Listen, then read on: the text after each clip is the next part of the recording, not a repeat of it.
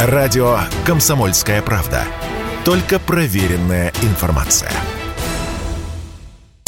Возможно, примерно через полгода мы сможем вживить человеку первый чип, заявил американский бизнесмен Илон Маск. На обезьянах эту технологию уже опробовали, установили на мозг животного чип, подключились к нему через смартфон и научили макаку двигать курсором на экране без помощи джойстика. По словам Маска, подобные системы позволят людям управлять компьютером силой мысли. Сейчас технологии, близкие к этой, уже помогают слепым ориентироваться в пространстве, а, скажем, парализованным людям управлять электроколясками, рассказал Радио КП директор лаборатории сенсор тех Денис Кулешов.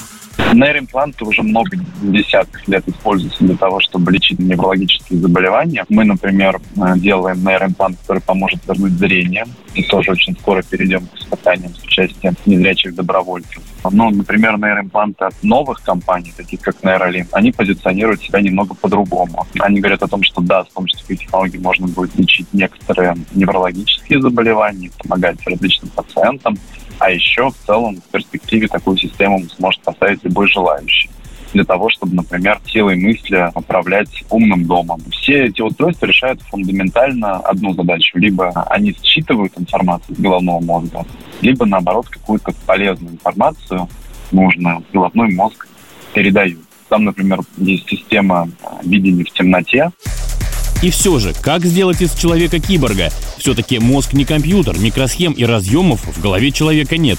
Оказывается, начинается все с хирургической операции, объяснил нам Денис Кулешов из Сенсор Тех. Нужно вскрывать черепную коробку. Это операция, которая проводится нейрохирургами. Причем она, как правило, период реабилитации составляет несколько недель. После этого устройство внутри человека уже активируется. Уже подсоединяется компьютер, и компьютер начинает взаимодействовать с головным мозгом. Как правило, современные нейроимпланты, которые сейчас проектируются или которые уже находятся на этапе сертификации, они построены по такому принципу, что внутрь имплантируется только электроника и электрические окончания, то есть специальная микросхема плюс электрические окончания. А вот э, вся энергия, вся питание, она подается извне. Это можно представить себе, как будто вот на мобильный телефон заряжаем на беспроводной заряд. Примерно так же работают и современные нейроимпланты. Нужно в определенное место к голове поднести специальное устройство внешне, которое начинает передавать и информацию, питание внутрь на имплант, который установлен непосредственно в головном мозге.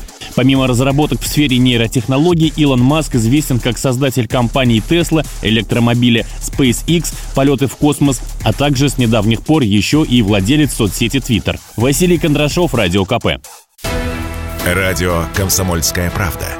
Никаких фейков, только правда.